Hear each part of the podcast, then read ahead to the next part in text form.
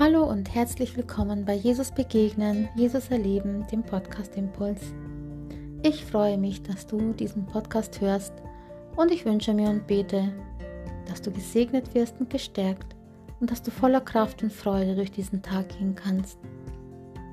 Bist du klug?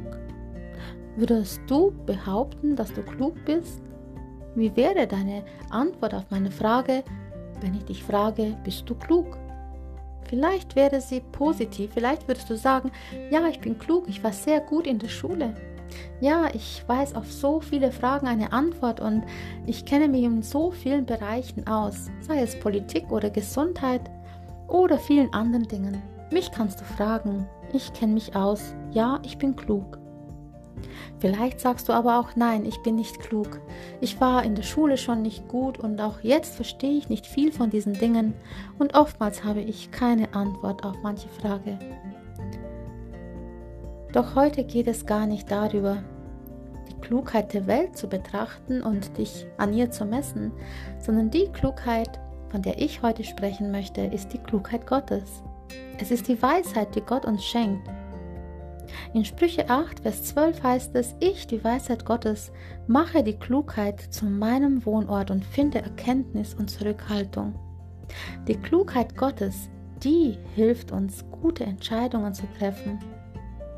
Gottes Klugheit, die auch Weisheit genannt wird, die hilft uns, unsere Zeit und unsere Energie und unsere Kraft gut einzusetzen und zu erkennen, was ist wirklich dran, was muss ich tun und was ist wirklich Gottes Willen. Ja, die Klugheit Gottes, die hilft uns auch unseren Körper oder auf unseren Körper zu achten und uns wirklich so zu ernähren bzw. so zu leben, dass es gut für uns ist. Gottes Klugheit, also die Weisheit, hilft uns auch zu erkennen, wenn wir uns unnötig in Stress begeben oder vielleicht falschen Dingen hinterherlaufen. Ja, ganz genau genommen ist es Gottes Weisheit, die uns unser Leben leitet und uns hilft, wirklich die besten Entscheidungen unseres Lebens zu treffen. Vor der Klugheit der Welt, da zählen wir vielleicht meistens nichts in diesen Dingen, wenn wir mit diesen Dingen angeben, denn heute ist gefragt, was du kannst und wer du bist.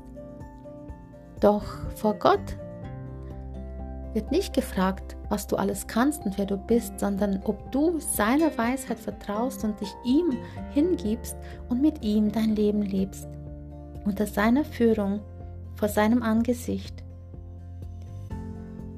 In Sprüche 14, Vers 8 heißt es, die Weisheit des Klugen ist es, seinen Weg zu begreifen, also Gottes Weg zu begreifen.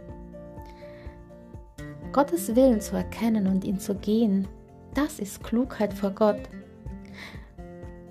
Unsere eigenen Wünsche zurückzustellen und Gottes Wünschen zu folgen, um mit ihm persönlich unser Ziel zu erreichen, das ist Weisheit vor Gott.